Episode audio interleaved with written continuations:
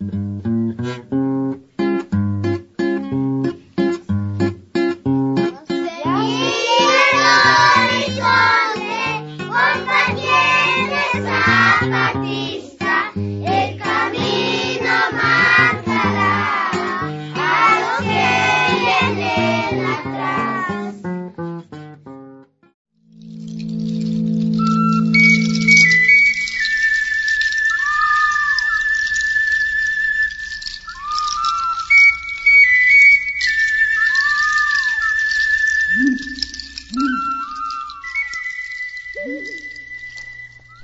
programa es una producción de Radio Insurgente, La Voz de los Sin Voz, voz del Ejército Zapatista de Liberación Nacional.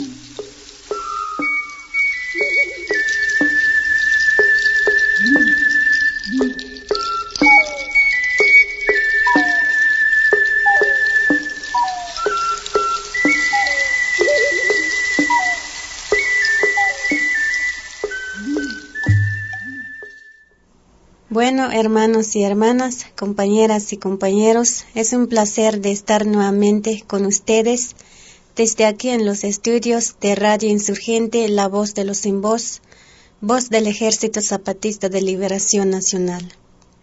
Reciban un cordial saludo revolucionaria de parte de todos nuestros compañeros y compañeras insurgentas, insurgentes, milicianas y milicianos, bases de apoyo del Ejército Zapatista de Liberación Nacional. En el programa de hoy presentaremos algunas noticias sobre la represión que siguen ejerciendo los malos gobiernos contra compañeros de la otra campaña. También vamos a escuchar un poco sobre la situación que enfrentan los indígenas Comcac, uno de los pueblos indios con los que se reunió la Comisión Sexta en su reciente visita por el norte de nuestro país.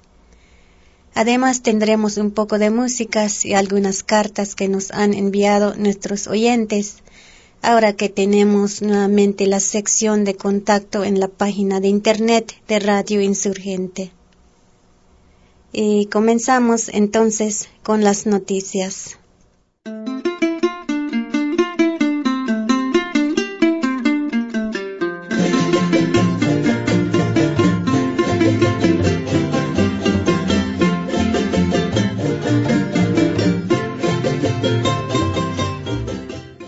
En las últimas semanas han ocurrido varios casos de represión contra compañeros de la otra campaña en distintos estados de nuestro país.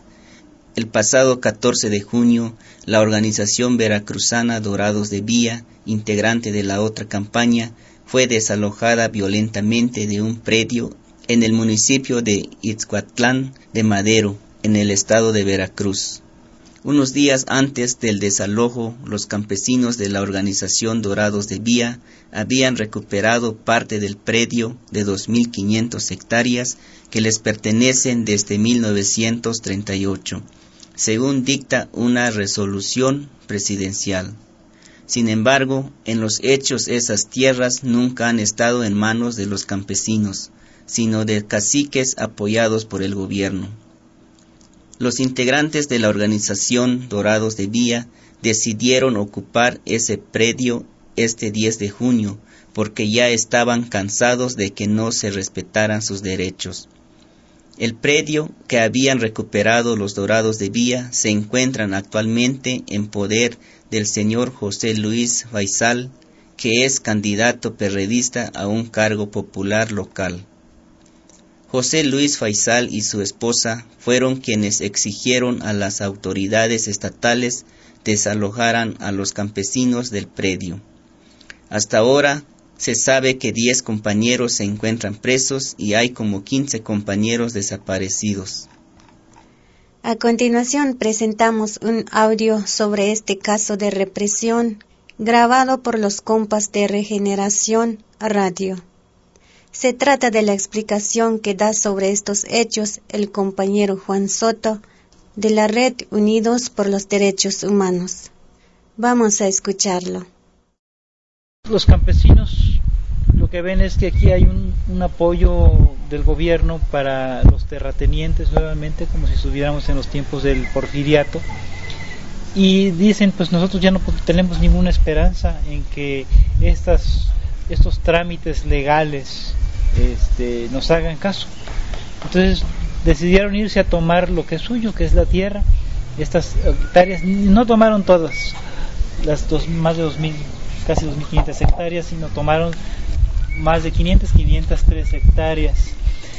Y el gobierno de Fidel Herrera Beltrán, ¿qué es lo que hace? Bueno, promete un, diálogo, una solución al problema mediante una vía pacífica, dialogada, y durante una conferencia de prensa que se está dando en Poza Rica, a la vez se hace una represión de los, de los campesinos que están en las tierras que han sido tomadas y rompe y traiciona el acuerdo de diálogo.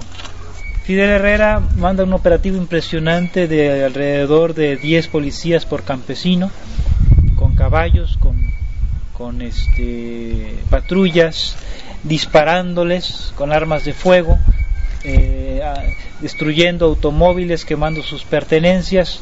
Los campesinos, algunos huyen, otros se los llevan presos, detenidos. Y total que hacemos un conteo de eh, alrededor de 47 campesinos que están desaparecidos.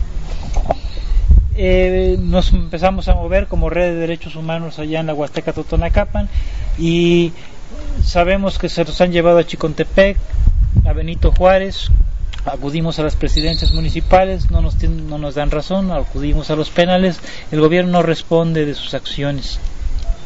Finalmente nos enteramos que son llevados al nuevo penal de Villaldama, que es un penal de alta seguridad, y que ahí tienen detenidos a, a 10 personas, 11 personas, pero que no hemos visto y que no nos han dicho de manera oficial, sino un celador ahí sale y nos dice algo. Pero esas personas vemos que faltan algunos, faltan muchas muchas personas porque nada más son 10, eran 47. Empezaron a llegar algunos que, que habían huido, pero faltan los líderes, falta el eh, Gabino Flores Cruz, el principal líder de la organización eh, Dorados de Villa, está desaparecido, falta el observador de la organización Red Unidos por los Derechos Humanos, Javier Islas Cruz, también está desaparecido, hay testigos oculares de que fue secuestrado en su propio automóvil con un policía y después se vio el automóvil pues que lo anda usando por ahí la policía en la región pero Javier Islas Cruz no aparece entonces de momento hay dos, dos desaparecidos seguros y no se sabe el gobierno dice que ignora de ellos no los tienen en sus listas pero además ni siquiera mediante una resolución oficial, sino solo, todo es informaciones extraoficiales de policías que andan este, en funciones, pues, pero que no tienen un, un mandato para dar a conocer lo que está pasando. Entonces nosotros como Red de Derechos Humanos exigimos que estas personas sean presentadas con vida y en libertad, porque el primero, Gavino, está eh, no está invadiendo nada, está tomando lo que les pertenece por una resolución presidencial en tiempos de Lázaro Cárdenas. Y el otro compañero, Javier Islas Cruz, es un observador de derechos humanos que no estaba haciendo otra cosa que estar presente, observando lo que estaba pasando. Entonces, estas, estas eh, acciones, eh, lo único que nos dicen es que el pueblo mexicano no tiene ninguna esperanza en la justicia mexicana porque si unos campesinos que tienen una resolución presidencial son eh, despojados de sus bienes y son pisoteados por una familia cacique terrateniente de ascendencia extranjera, avalada por el gobierno, ¿qué le queda a los mexicanos? ¿Qué le queda a los campesinos? que no tienen una resolución presidencial, pero que ahora son peones, que tuvieron que vender sus, sus tierras con el procede, que tuvieron que emigrar. Entonces, lo que nosotros vemos aquí en Veracruz es que realmente la represión late con fuerza. Hubo 23 años de negociaciones, de estar yendo y viniendo con las autoridades de gobierno y no les resuelven nada. Los, los campesinos no les queda otra más que ir a tomar lo que les pertenece se les reprime, se les encarcela, se les desaparece, no sabemos si están vivos, seguramente están torturados. Ese es eh, lo que nosotros estamos viendo hasta el momento. Los caciques y terratenientes de la Huasteca suelen tener siempre sus caciques, sus pistoleros contratados a sueldo, sus guardias blancas, decimos, ¿verdad? para eh, proteger sus propiedades porque saben muy bien que son ilegales, que están imponiéndose y que están este, explotando a la gente, les están despojando de sus bienes y el gobierno ampara eso, lo avala, lo calla y por eso es que dice el señor este, ¿verdad? Roberto Álvarez Salgado, que es el que coordina la seguridad pública en el norte del estado, que pues van a decirle que, que se calme, que, que, no use a sus pistoleros, no dice vamos a emprender unas acciones legales en contra de, ese, tipo de, de, hacerse ley por la propia mano, sino que simplemente los, los, van a calmar para que no para que no maten, ¿verdad? Porque ya lo han hecho, ¿verdad? Este y tenemos antecedentes muy serios ahí en la Huasteca en tiempos de Miguel Ángel Yunes Linares, cuando dos campesinos amanecieron este, flotando en el río, ¿verdad? Eso se acuerda muy bien, se debe acordar muy bien Yunes lo que pasó ahí. Entonces, así como esos campesinos resultaron muertos, así también pudiera, puede pasar con los compañeros de, de, de y de Socohuite. Nosotros, pues sí, queremos eh, eh, exigir, denunciar, pues que los derechos humanos no son respetados aquí en el estado de Veracruz, que son reprimidos. Exigimos que aparezca Javier Javier Islas Cruz con vida y que sea dejado en libertad.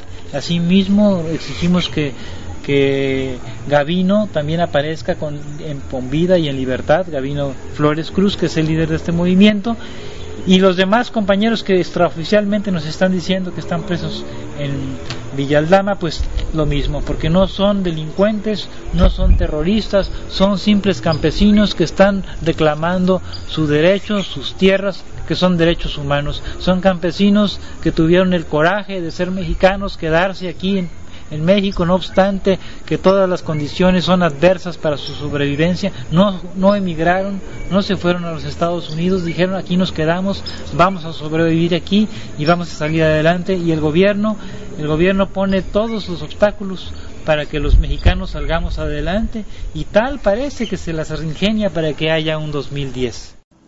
Ahora se sabe que el observador de derechos humanos Javier Islas Cruz fue liberado por la policía después de tres días de haber sido detenido y torturado. Pero siguen desaparecidos como 15 compañeros, entre los que se encuentran Fernando Hernández Hernández, de la comunidad de Tzocohuite, y Gavino Flores, integrante de la organización Dorados de Vía. También se sabe que a los diez compañeros presos indígenas hablantes de náhuatl ya les dictaron auto de formal prisión, a pesar de que los han hecho declarar bajo tortura y ni siquiera les han ofrecido el apoyo de un traductor. Estos compañeros son acusados de haber dañado un chaleco antibalas de los policías que llegaron a desalojarlos.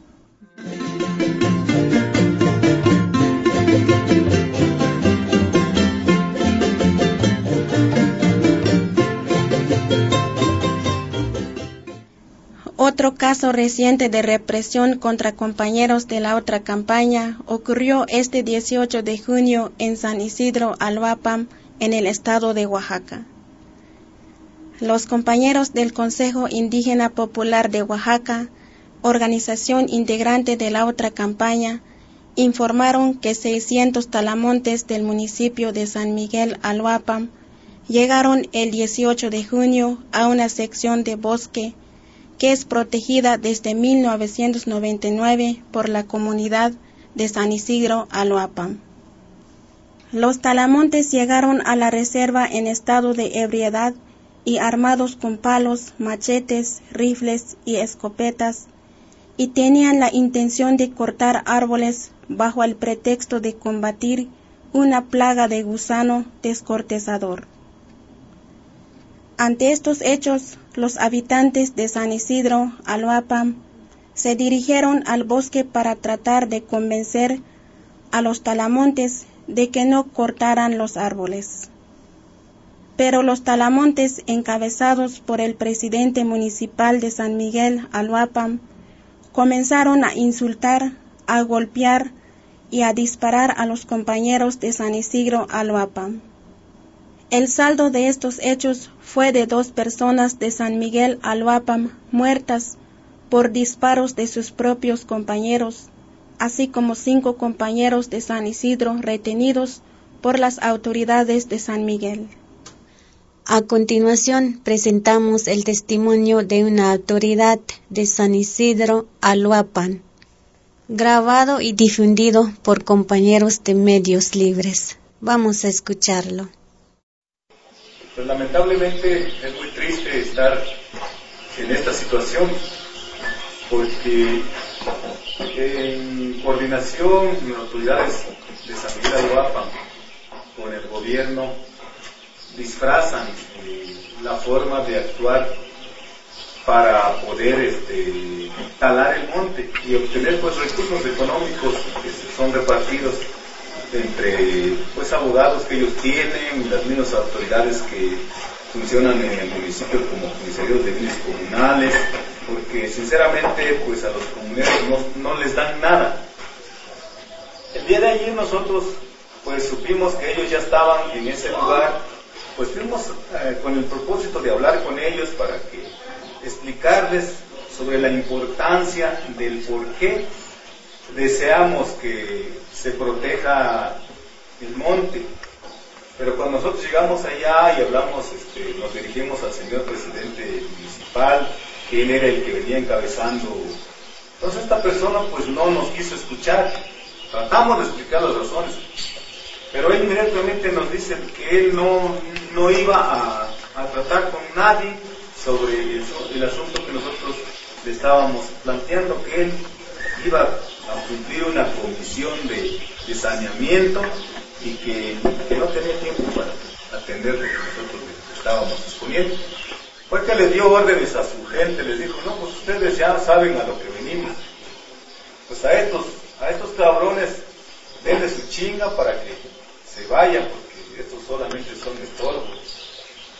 Entonces ellos pues inmediatamente empezaron a agredirnos y nos empezaron a, decir que, no teníamos por qué estar ahí, que no teníamos ningún derecho y que, ellos eran, ellos son los únicos dueños, pero no, este, no lo hacían como seres humanos, pues hablando y golpeando lo estaban haciendo.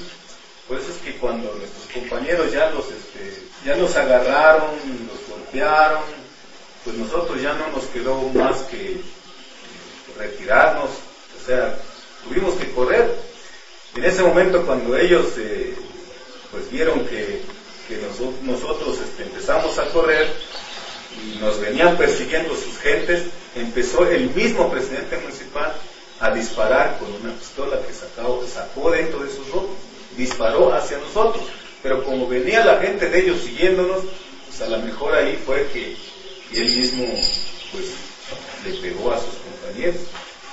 Ahora nos están culpando de las personas que murieron, que son gentes de ellos. Son gentes de ellos y que, bueno, ellos nos están culpando de que nosotros llevamos armas y todo eso, que nuestros compañeros que, que detuvieron les, les decomisaron armas y cartuchos. Eso no es cierto, nosotros lo podemos comprobar porque creo que hay un medio donde se puede este, se pueden sacar las, las huellas de, quién porta el arma y quién no la porta, ¿no? Nosotros nunca, nunca llevamos. Ante esta situación, los compañeros del Consejo Indígena Popular de Oaxaca exigen la liberación de los compañeros retenidos y hacen un llamado a la sociedad civil nacional e internacional a que organicen brigadas de observación en San Isidro, Alhuapam, para evitar más hechos violentos.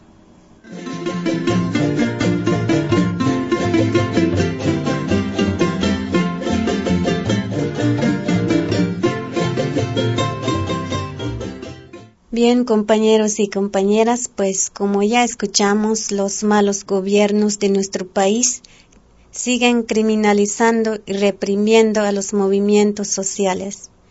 Es necesario que todos y todas estemos muy pendientes de lo que está pasando, que denunciemos cada caso de represión y que sigamos exigiendo la liberación de nuestros presos políticos, así como la aparición con vida de los desaparecidos.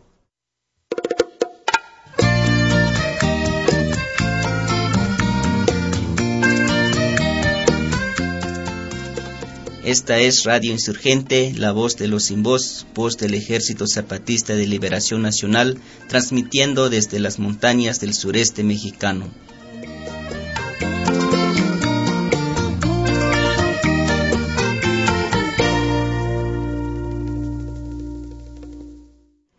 Pues ahora, queridos y queridas oyentes, vamos a escuchar un poco de música. Presentamos a continuación una canción que nos envió uno de nuestros oyentes. Esta canción la hizo el compañero Tomás Laberti y nos la envía desde Estados Unidos. Él es un compañero chicano y nos explica que escribió y grabó esta canción inspirado en Radio Insurgente. Así que mandamos un afectuoso saludo a Tomás. Esperamos que nos esté escuchando y vamos entonces a poner la canción que nos mandó este compañero. Este es Radio Insurgente, voz del Ejército Zapatista de Liberación Nacional, transmitiendo desde las montañas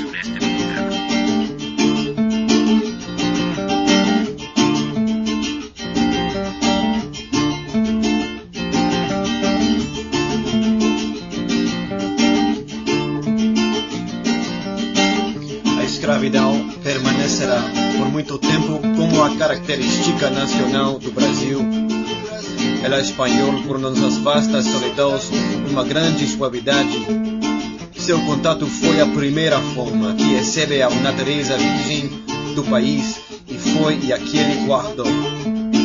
Ela povoou como se fosse uma religião natural e viva, com seus mitos, suas legendas, seus encantamentos, insufló en su alma infantil, su tristeza sin pesar, su tristeza sin pesar, sus lágrimas sin amargo, seu silêncio sem concentração, suas alegrias sem causa, sua felicidade sem dia seguinte. Ela o suspiro indefinível que é a alma luar, as nossas noites do norte. Una noche de cadenas y de alambre, una semana de la lluvia y del fango. Los políticos no están escuchando, este gobierno son fantasma mala. Una noche de cadenas y de alambre, una semana de la lluvia y del fango. Los políticos no están escuchando, este gobierno es un fantasma mala. Fantasma mala. Fantasma mala. los estados Fantasma mala. También que el mega ecocidio traerá consecuencias lamentables para todo el país, el continente, el mundo. El San Luis Potosí de la vergüenza de ocultar que la minera San Javier está violando con la complicidad del gobierno municipal, estatal y federal todas las disposiciones legales de protección al medio ambiente, al patrimonio cultural histórico y hasta las leyes federales de manejo y uso de explosivos. El San Luis Potosí de la vergüenza de que sus autoridades aboguen por una empresa terrorista que en cualquier otro país sería echada inmediatamente. El San Luis Potosí de calumniar, perseguir y criminalizar al movimiento social y ciudadano que se opone al crimen. Voz del Ejército Zapatista de Liberación Nacional. Seguimos aquí en Radio Insurgente, la voz de los sin voz. Gracias que nos siguen acompañando y a continuación presentamos unos materiales que preparamos sobre la nación Comcac, pueblo indígena conocido también como Seri y que se encuentra en Sonora, en el norte de México. Y es que, como recordarán, el pasado 28 de abril la Comisión Sexta Zapatista estuvo por segunda ocasión en la comunidad de Punta Chueca, en territorio de los compañeros Comcac. La primera visita fue el año pasado, cuando el delegado Cero hizo la primera parte del recorrido de la otra campaña.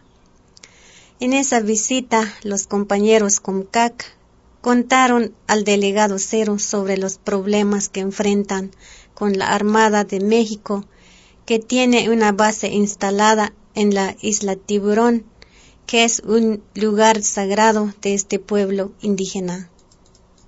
Esta segunda visita estuvo a cargo de la delegación integrada por los comandantes David y Eduardo y por la comandanta Susana y el objetivo fue conocer un poco más de los problemas y de las demandas que tiene la nación Comcac.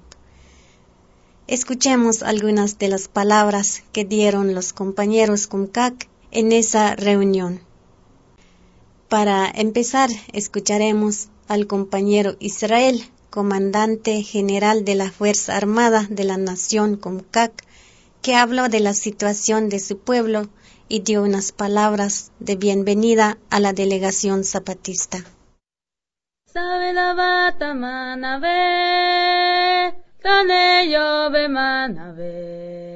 Sabida bata manave, tane yo be manave. Sabida bata manave, tane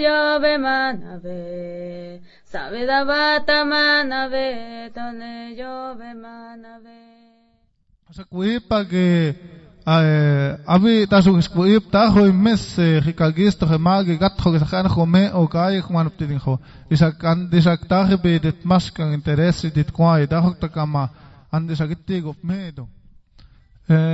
bueno, hablando un poquito en, español para que me entiendan nuestros hermanos que, llegaron hoy, este día, pues le damos la bienvenida y, nos da mucho gusto que estén aquí con nosotros.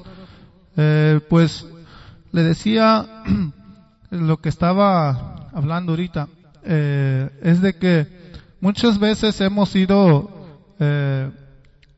objetos, víctimas del, del, gobierno, del Estado, que, que siempre nos quiere estar aplastando, siempre nos quiere estar ahorcando con sus eh, las, los, las cosas que, que, que, nosotros queremos que, que se hagan aquí en la comunidad, pidiéndole muchas veces al gobierno, pero el gobierno, la verdad, no le interesa apoyar, no le, no le interesa tenderle la mano a, a las comunidades, a las tribus indígenas, porque para ellos, dicen, para ellos que somos un obstáculo para el desarrollo de, del Estado o de esta nación.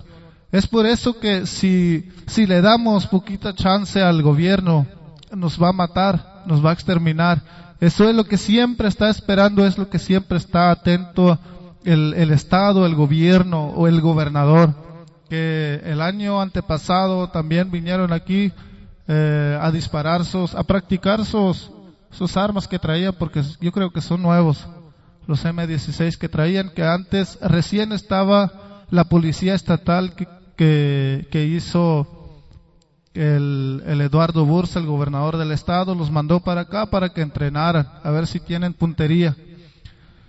Entonces esa clase de, de de, opresión del, del gobierno del Estado. Tenemos que gritar, tenemos que decir que eso está mal, pero tal parece que, que los gritos que tenemos se, se pierden en el espacio, se van hasta las otras galaxias, porque el, siempre, por más que gritemos, por, por más que decimos que eso no está bien, que ya nos mande, que ya no nos mande su ejército o sus policías a practicar con nosotros, ellos siempre, todo el tiempo va a mandar sus ejércitos. ¿Por qué? Porque nosotros no somos como ellos, nosotros no somos iguales como ellos. Para ellos nosotros somos animales, no tenemos por qué existir. Eso es lo que ellos dicen, eso es lo que todo el tiempo preguntan. Vamos a matarlos. ¿Para qué? Para, para apoderarnos de sus tierras.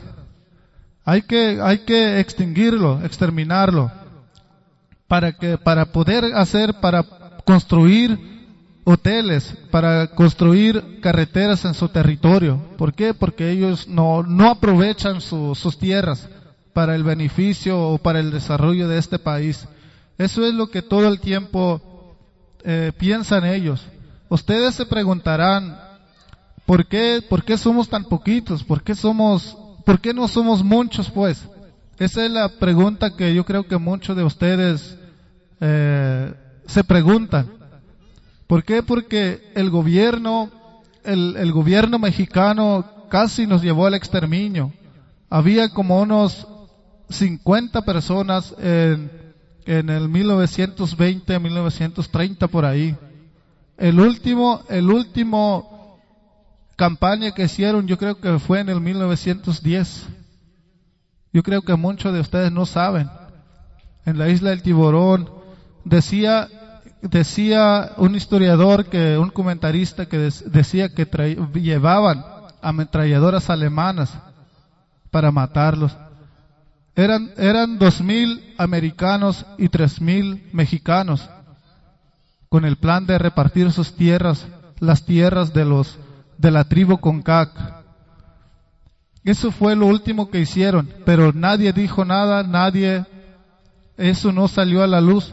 ¿Por qué? Porque no les convenía. Pero como siempre nosotros tenemos la sangre derramada en estas, tierras, por eso es que todavía estamos vivos. Por eso es que todavía estamos aquí. Tenemos nuestros cantos, tenemos nuestras lenguas, tenemos el color de nuestra piel y tenemos todavía estos tres colores que, que ustedes ahorita están viendo. Y por eso es que todavía veo a ustedes. ¿Por qué? Porque nunca ustedes han dejado de luchar. Por eso mismo yo agradezco mucho a nuestros hermanos eh, de la tribu Tzutzil y otras comunidades indígenas de Chiapas que hoy están aquí con nosotros. Le decíamos al comandante Marcos cuando vino para acá, queremos ver a nuestros hermanos. Nosotros le decíamos, le exigimos que queremos ver a nuestros hermanos. ¿Dónde están nuestros hermanos? Le dijimos. Están ahí en sus tierras. Están con sus tribus. Ahí están. Pero me dijo, yo le prometo que, que, que van a venir para acá. Y hoy tenemos aquí a los comandantes que están aquí con nosotros, que para nosotros es un honor verlos aquí, porque como nosotros, ellos también están luchando, están peleando por este mal gobierno que nos quiere acabar.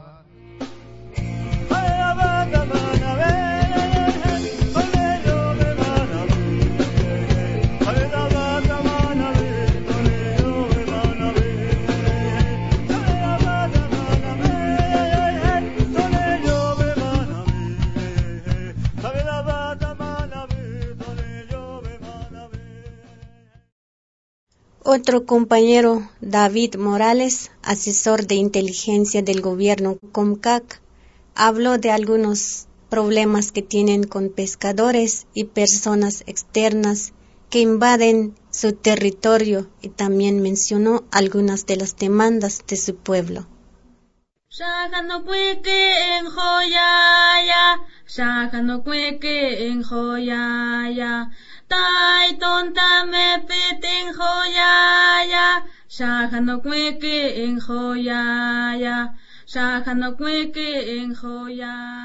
Pues le vamos a dar la palabra al asesor de inteligencia del gobierno SERI, David Morales.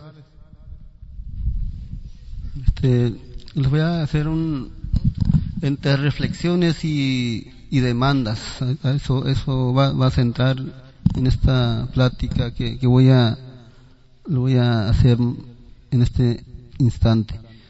Primeramente les quiero felicitarlo a la comandancia sexta de la de la selva Candona, Ejército Zapatista y de Congreso Nacional Indígena. Este primeramente les voy a hacer el comentario de que sobre voy a, voy a hablar sobre territorio territorio autónomo, lo, voy a llamarlo así de esa manera. el territorio autónomo en el sentido de que todo el, todo el canal del infiernío es un canal que siempre se ha, se ha explotado. Se ha explotado en sentido de que me acuerdo que en, el, en la década de los 80 los pescadores de la cooperativa pesquera eran solamente eran los que los que hacían actividades en esa área pero ya después eh, de que mucha gente eh, o lo voy a llamar así de esta manera pescadores extranjeros pescadores golondrinos esos pescadores que pasan y aún eh, no tenían acceso y aún la gente nativa pescadores que no, que no le daban permiso, aún así llegaban a, entrar de este Guaymas, pescadores de Guaymas, Sinaloa, Quino, muchas partes vienen a invadir, invadirse terreno donde trabajan ellos. Y así cuando, cuando la gente misma, cuando la gente nativa misma, este, este, luchaban por defender, defender el territorio de su, de su jurisdicción, del agua que pertenecen, pero hay muchas en, ocasiones cuando ellos actúan, ellos, los pescadores invasores, van y denuncian a, a, ministerios públicos. Y eso es mentira, pero el ministerio público lo creen, mientras que nada más defender su propio territorio, su propio área de trabajo. Yo creo que eso, eso no deben de denunciarlo. Esos pescadores tienen que estar conscientes de que el momento de ingresar al territorio no, no les pertenece. Pues.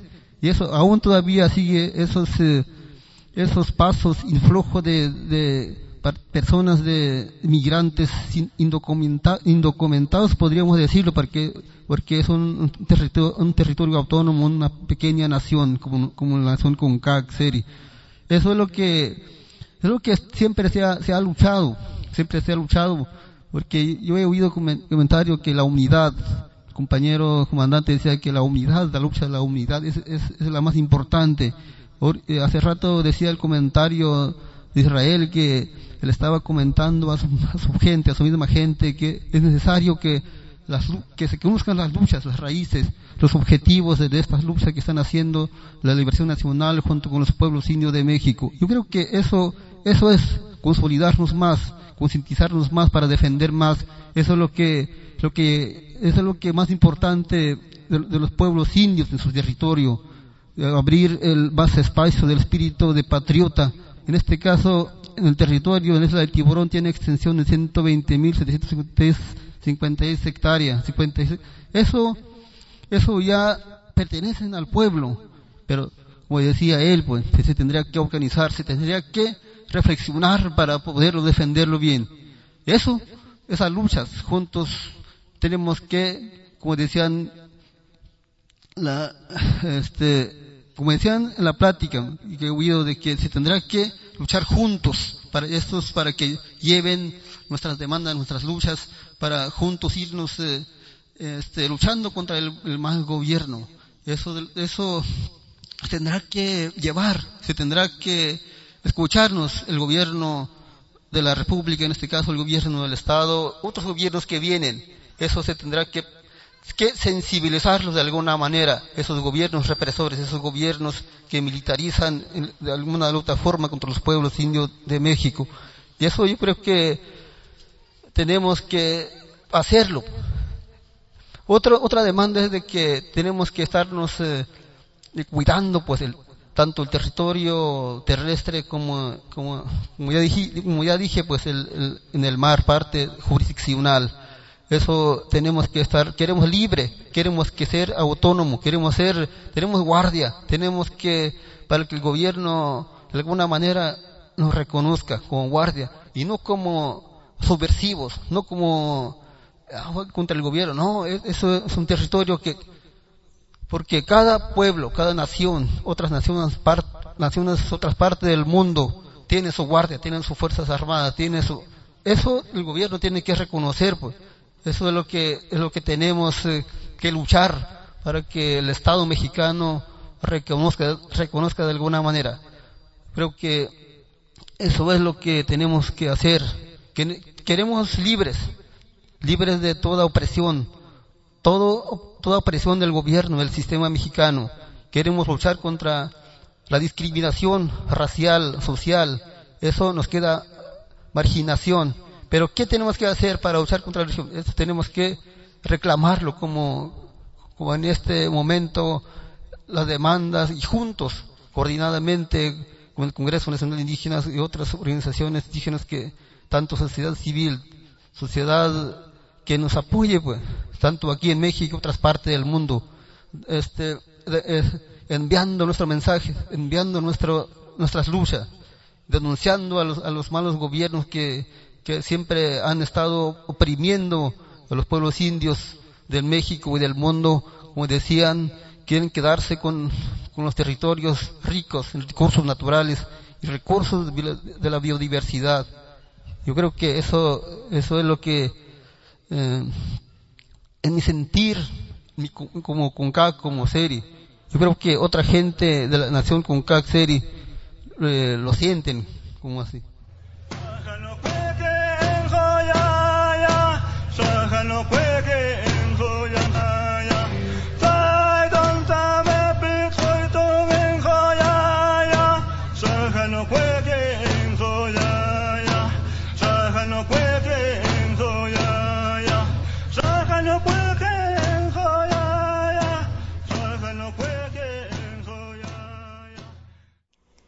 Bien, compañeros y compañeras, pues antes de continuar con las palabras que compartieron los compañeros COMCAC con la Comisión Sexta, vamos a presentar un pequeño cuento que narró el compañero subcomandante insurgente Marcos durante su visita a Radio Bemba en Hermosillo, Sonora. Es un cuento acerca del origen de esa nación indígena y va acompañado por una canción con. Escuchemos.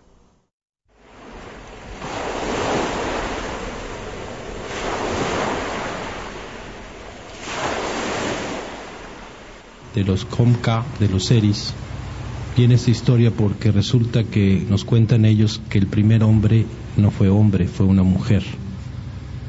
El primer Seri o el primer Comca que existió sobre la tierra fue una mujer que así se llamaba la primera mujer o mujer pintada y su cara y su cuerpo estaba pintado de azul que era la forma en que ella se veía bella y el resto de la humanidad hablaba de ella como la mujer que es bella. Cuenta la leyenda que salió del Carrizo en la isla del Tiburón, aquí frente a las costas de Sonora, hasta donde encontró a un hombre y tuvo con él dos hijos, un niño y luego una niña. Y de ahí en adelante fueron eh, creciendo las generaciones hasta que se pobló el resto del mundo. Por eso el nombre de la tribu Seri, Comka, significa hijo de la mujer de alto rango.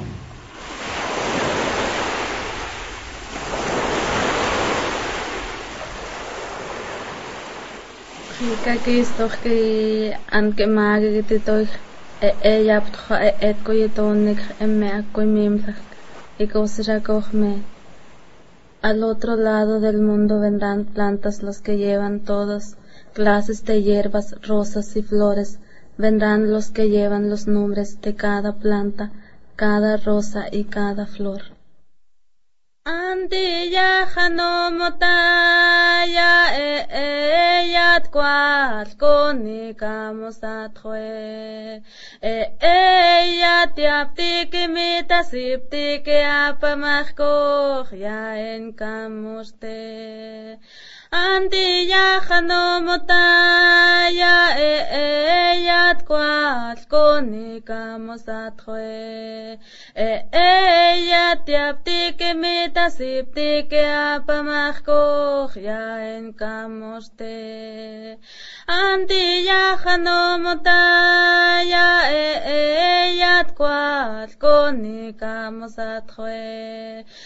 eyat yaptik mita tasipti que apamachkoch ya en kamoste.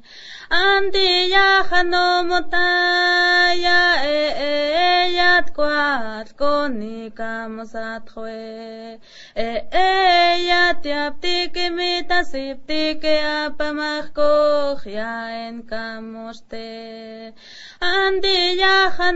kamoste andilla en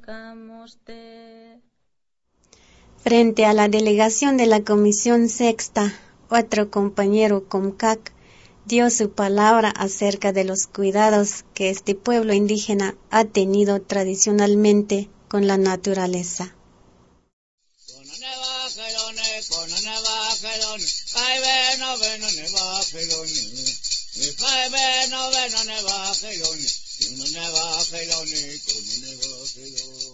Bueno, primeramente voy a dar un saludo a los compañeros que vienen del sur.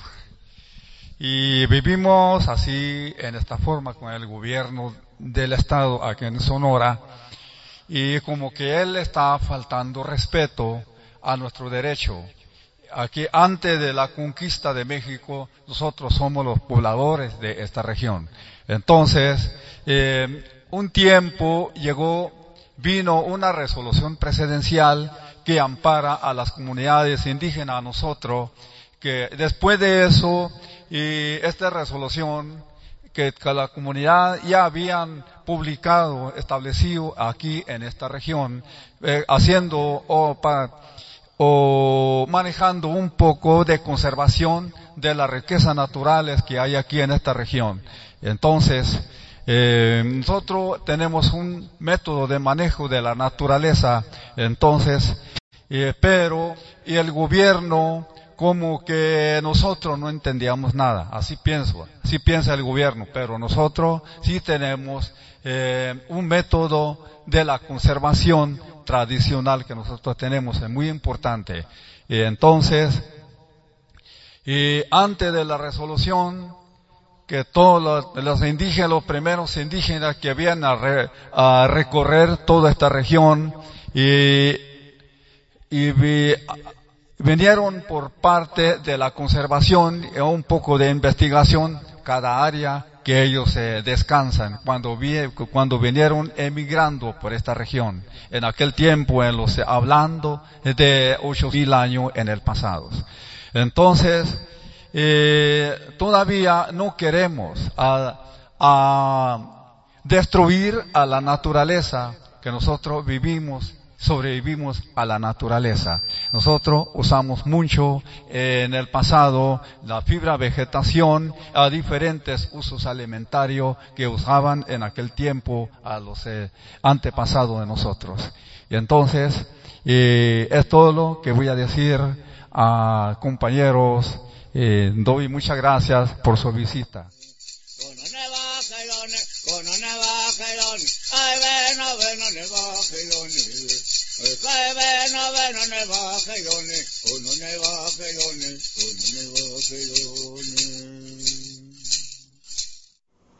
Pues ya escuchamos algunos de los problemas y de las demandas que expusieron los compañeros COMCAC ante la delegación zapatista.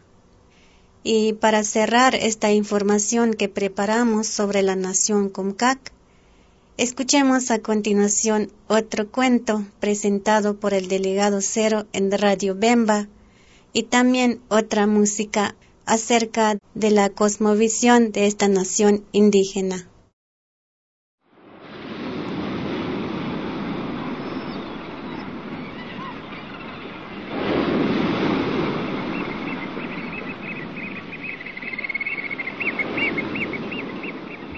Hay una leyenda de los Comca, de los Seris, acá por, por la costa de Sonora, en el Golfo de California, sobre la caguama, sobre esta gran tortuga. Según esto, al principio del, del mundo solo existía el mar y los animales marinos.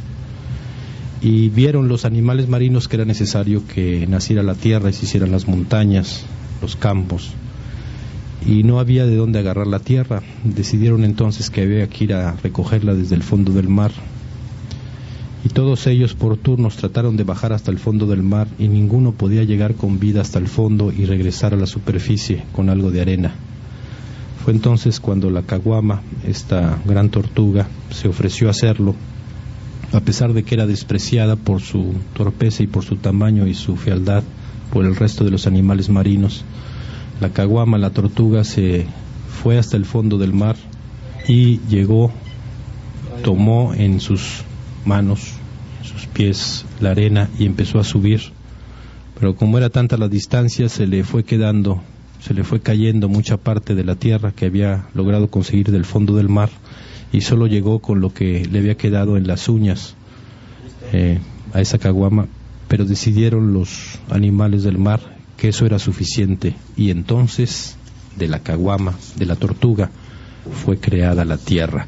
Esta es leyenda de los Seris, de los Comca, que por cierto tiene su territorio aquí en el estado de Sonora.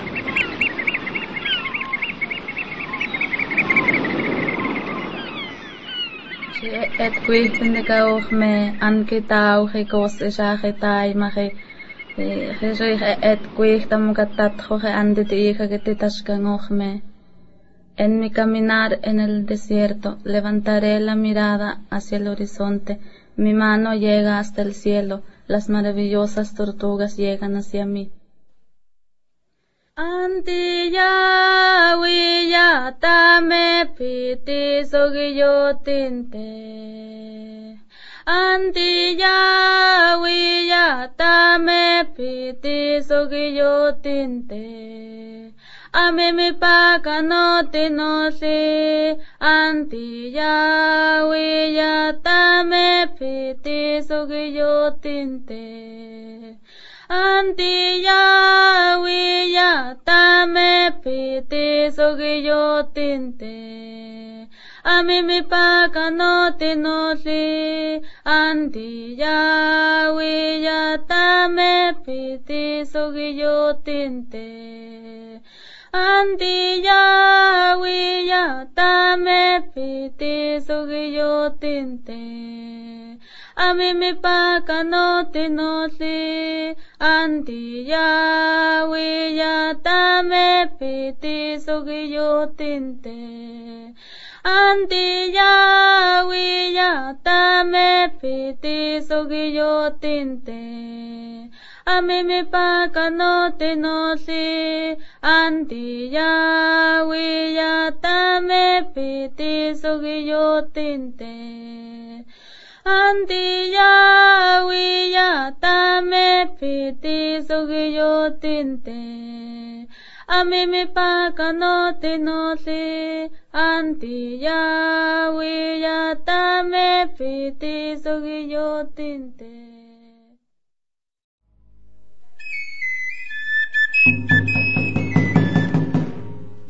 Esta es Radio Insurgente, la voz de los sin voz, voz del Ejército Zapatista de Liberación Nacional. Transmite desde algún lugar de las montañas del sureste mexicano.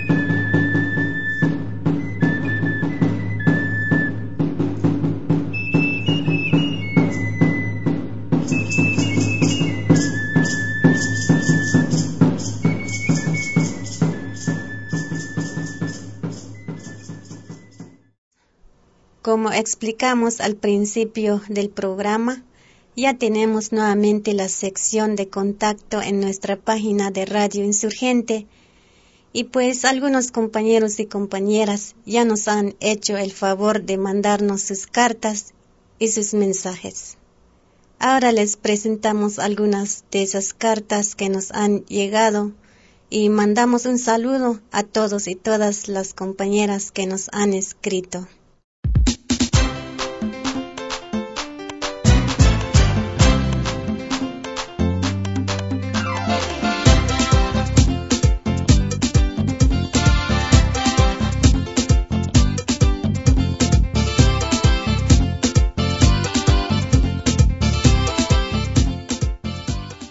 Desde Buenos Aires, Argentina, nos escribe la asociación civil llamada Aguante la Manga.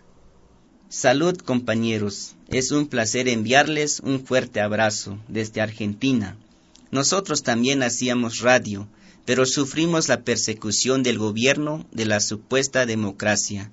Desde 1994 al 2006 nos han decomisado seis veces nuestros equipos y ya nos fueron quitados luego de un allanamiento violento. Somos luchadores sociales, sobrevivientes de toda una militancia de entrega hacia los más necesitados. No nos es fácil continuar ayudando. Aún así, lo poquito que logramos lo entregamos. Los admiramos y estamos a vuestro lado. Solo la lucha diaria, ese compromiso de vida será el grito de hasta la victoria siempre. Patria o muerte, jamás esclavos.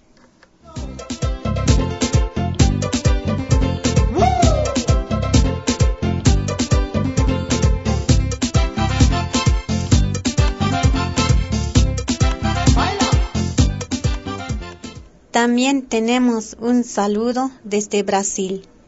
Nos escribe el compañero Víctor Morera, quien nos dice, Hola compañeros, soy brasileño y quiero enviar una felicitación para todo el equipo de la radio. No hablo castellano muy bien, pero estoy muy alegre por saber que existe la voz de los sin voz. Muchas gracias, hermanos mucha paz y unión para todos.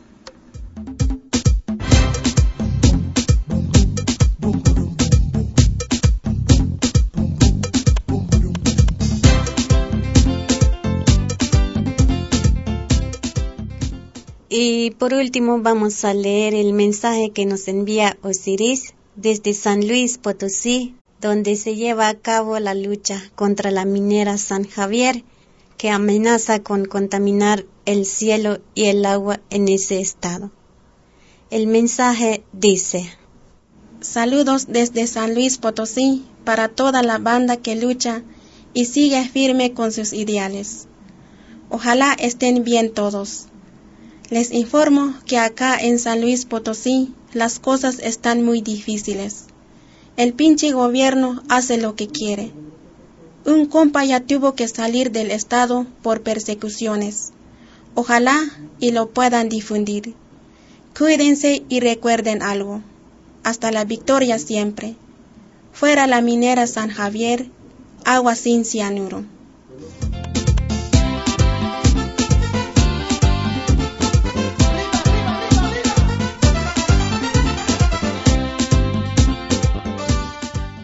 Y bueno, compañeros y compañeras, pues estos fueron algunos de los mensajes que hemos recibido. Por ahora vamos a despedir ya el programa. Muchas gracias que nos escucharon y los dejamos con una música, se llama Tierra y Libertad del grupo chicano La Fuga. Esperamos que nos escuchen el próximo sábado. Hasta la próxima.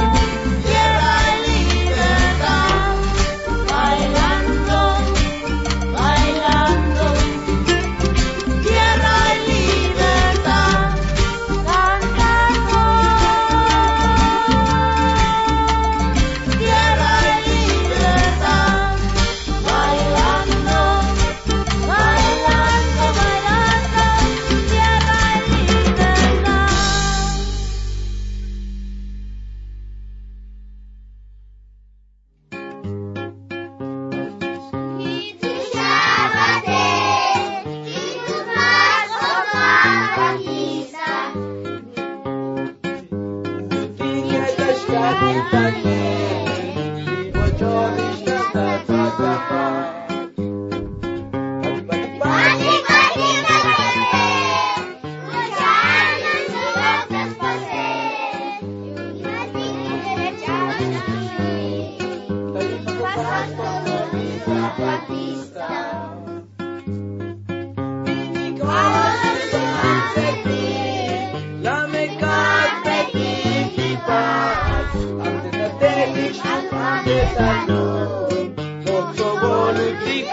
estoy